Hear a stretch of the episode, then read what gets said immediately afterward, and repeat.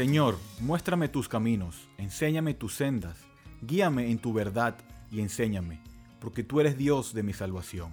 En ti espero todo el día. Acuérdate, oh Señor, de tu compasión y de tus misericordias que son eternas. No te acuerdes de los pecados de mi juventud ni de mis transgresiones. Acuérdate de mí conforme a tu misericordia, por tu bondad, oh Señor. Bueno y recto es el Señor. Por tanto, Él muestra a los pecadores el camino, dirige a los humildes en la justicia y enseña a los humildes su camino. Todas las sendas del Señor son misericordia y verdad para aquellos que guardan su pacto y sus testimonios. Oh Señor, por amor de tu nombre, perdona mi iniquidad, porque es grande. Salmo 25, 4 al 11. Bienvenidos a una nueva edición de Bridge Radio Español.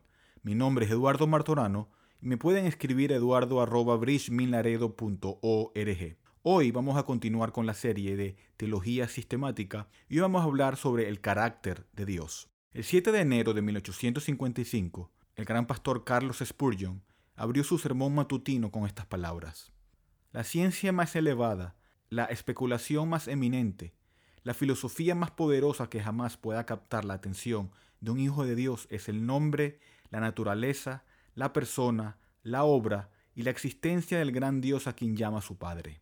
Es un tema tan vasto que todos nuestros pensamientos se pierden en su inmensidad, tan profundo que nuestro orgullo se ahoga en su infinidad.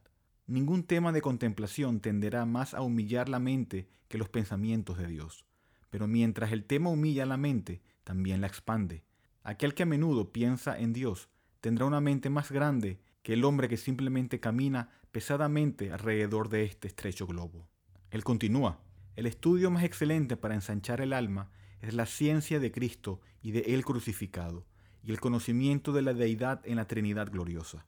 Nada ampliará tanto el intelecto, nada magnificará tanto el alma del hombre como una investigación devota, ferviente y continua del gran tema de la deidad. ¿Perderías tu pena? ¿Ahogarías tus preocupaciones? Entonces ve, sumérgete en el mar más profundo de la deidad, piérdete en su inmensidad y saldrás como de un lecho de descanso, refrescado y vigorizado. No conozco nada que pueda consolar tanto el alma, calmar tanto las crecientes olas del dolor y la aflicción, hablar tanto de los vientos de la prueba, como una devota meditación sobre el tema de la deidad. Y ese es el tema que vamos a hablar el día de hoy. Hoy vamos a ver cinco cosas sobre el carácter de Dios, sobre el carácter moral de Dios. Y la primera es que Dios es bueno. Dios es bueno. Cuando decimos que Dios es bueno, ¿a qué nos referimos? Dios es bueno en el sentido de que hace bien a los demás. Actúa con bondad hacia los demás, hacia su creación. El autor Luis Berkhoff dice, y cito, La bondad de Dios es esa perfección que lo impulsa a tratar con amabilidad y generosidad a todas sus criaturas. Dios es el creador del cielo y de la tierra, y Dios es el sustentador del cielo y de la tierra. Es en Dios que todas las criaturas y todos los hombres viven y se mueven, que lo que Dios ha declarado acerca de sí mismo es que con toda su creación Él la trata con bondad, con generosidad y con sobreabundancia. En su bondad y generosidad hacia aquellos que dependen de Él para su existencia. La bondad es un rasgo universal cómo Dios trata con la creación y con su pueblo. La bondad es una señal de cómo Dios trata incluso con sus enemigos, y la escritura no deja ninguna duda al respecto. En el Salmo 145 dice desde el versículo 8, Clemente y compasivo es el Señor, lento para la ira y grande en misericordia.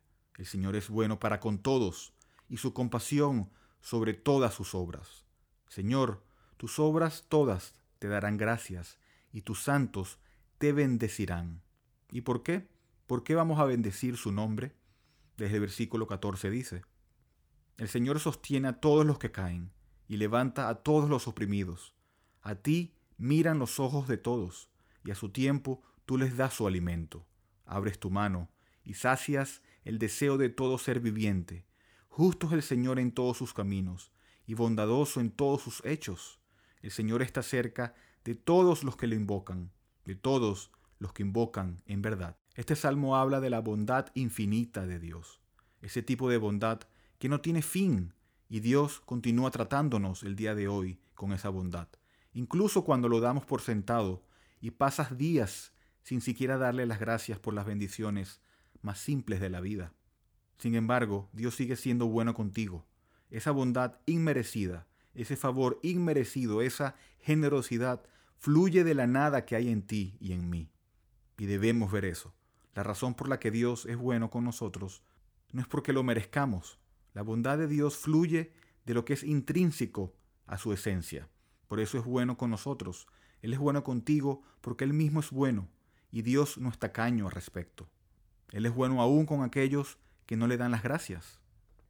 En Mateo 5 tenemos otro aspecto de la bondad de Dios. En el versículo 45 dice, para que ustedes sean hijos de su Padre, que está en los cielos, porque Él hace salir su sol sobre malos y buenos, y llover sobre justos e injustos. Dios derrama sobre su pueblo las lluvias necesarias para la vida. Hace salir el sol día tras día sobre su pueblo, pero muestra esa misma bendición, esa misma bondad sobre aquellos que son sus enemigos, que desafían su nombre, que quebrantan su ley, que maldicen el nombre de Cristo, que no tienen ninguna intención de arrepentirse jamás de sus pecados. Dios les muestra esa misma bondad. ¿Y por qué hace eso? Porque Él es bueno. Él es tan bueno que incluso muestra ese tipo de bondad y bendición con aquellos que lo rechazan. Ahora, es importante que entendamos que Dios es bueno con todos, pero Él hace distinciones de su bondad, lo cual es bastante evidente y obvio.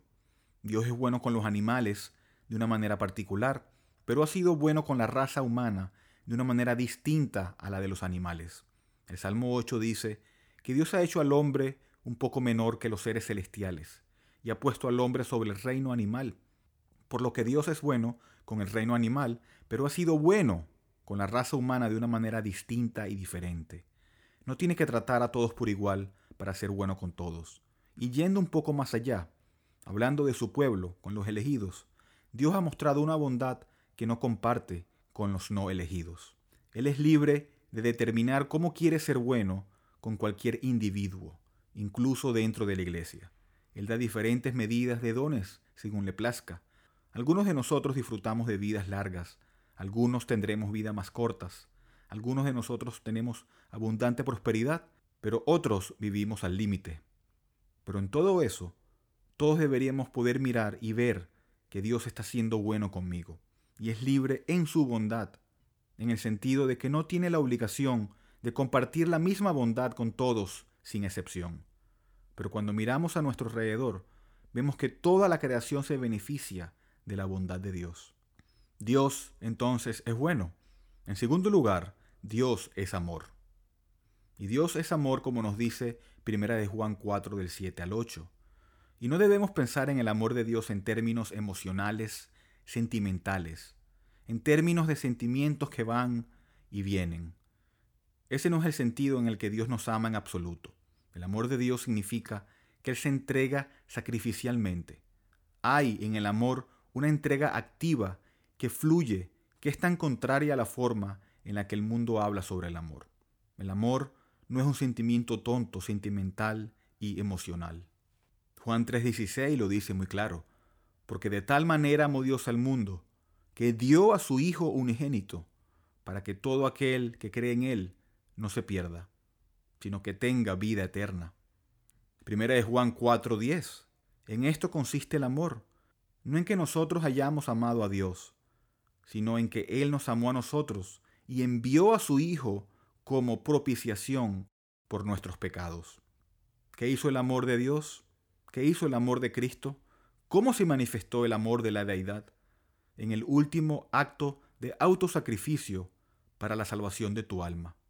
Porque eso es lo que hace el amor. Se manifiesta de esa manera. Nos amó hasta el fin. Vayamos ahora a un tercer aspecto, a un tercer atributo del carácter de Dios. Y es que Dios es santo.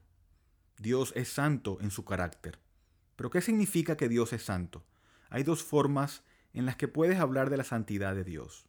Primero, podemos decir que la santidad es esa perfección divina por la cual Dios es absolutamente distinto de todas sus criaturas y exaltado sobre ellas en infinita majestad.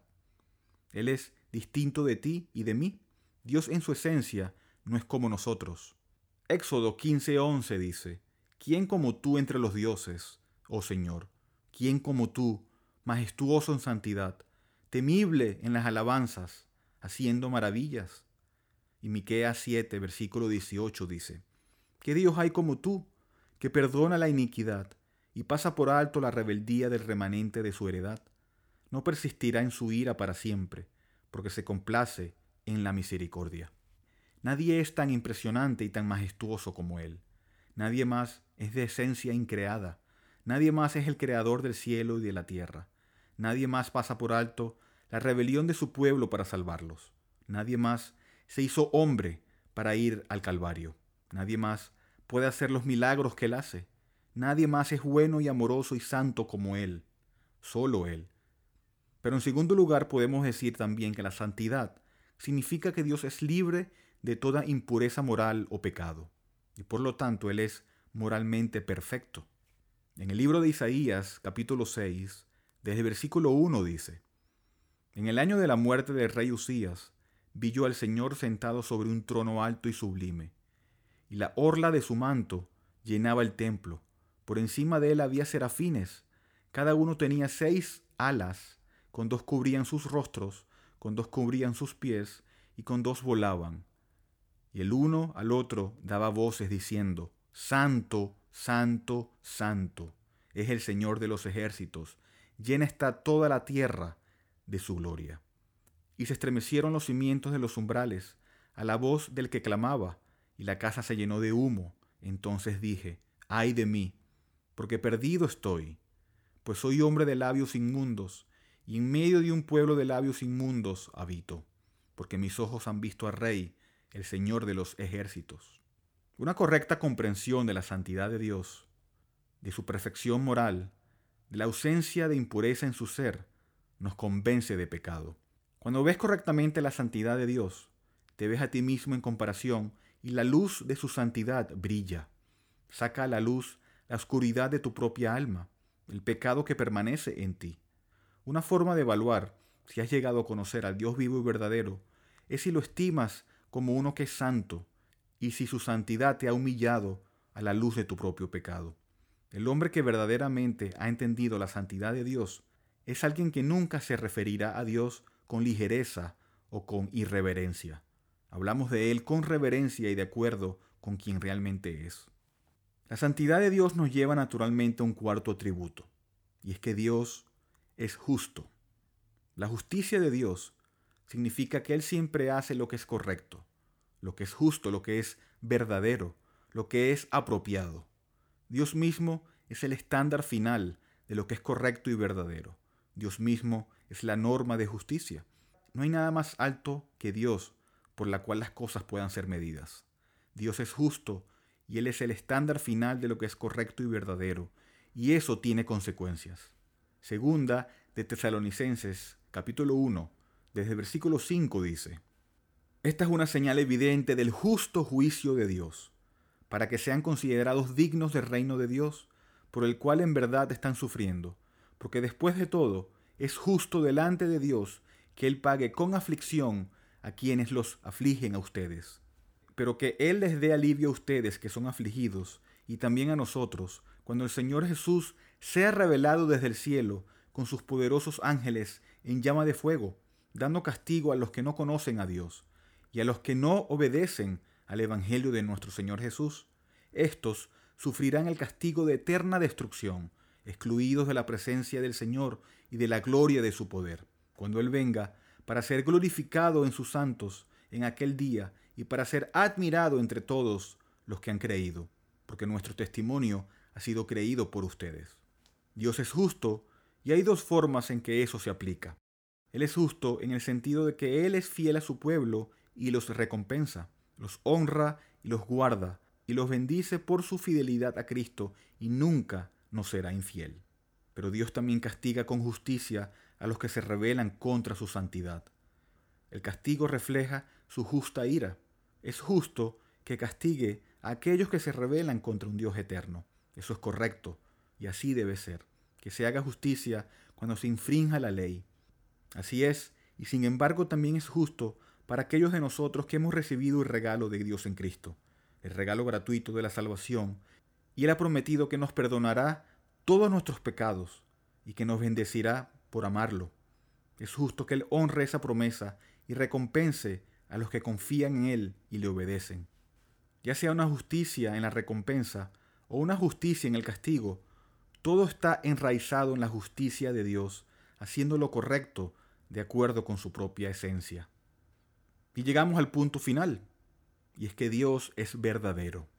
Y vivimos en una época que prefiere el engaño a la verdad, hombres que aman engañar y hombres que se dejan engañar gustosamente.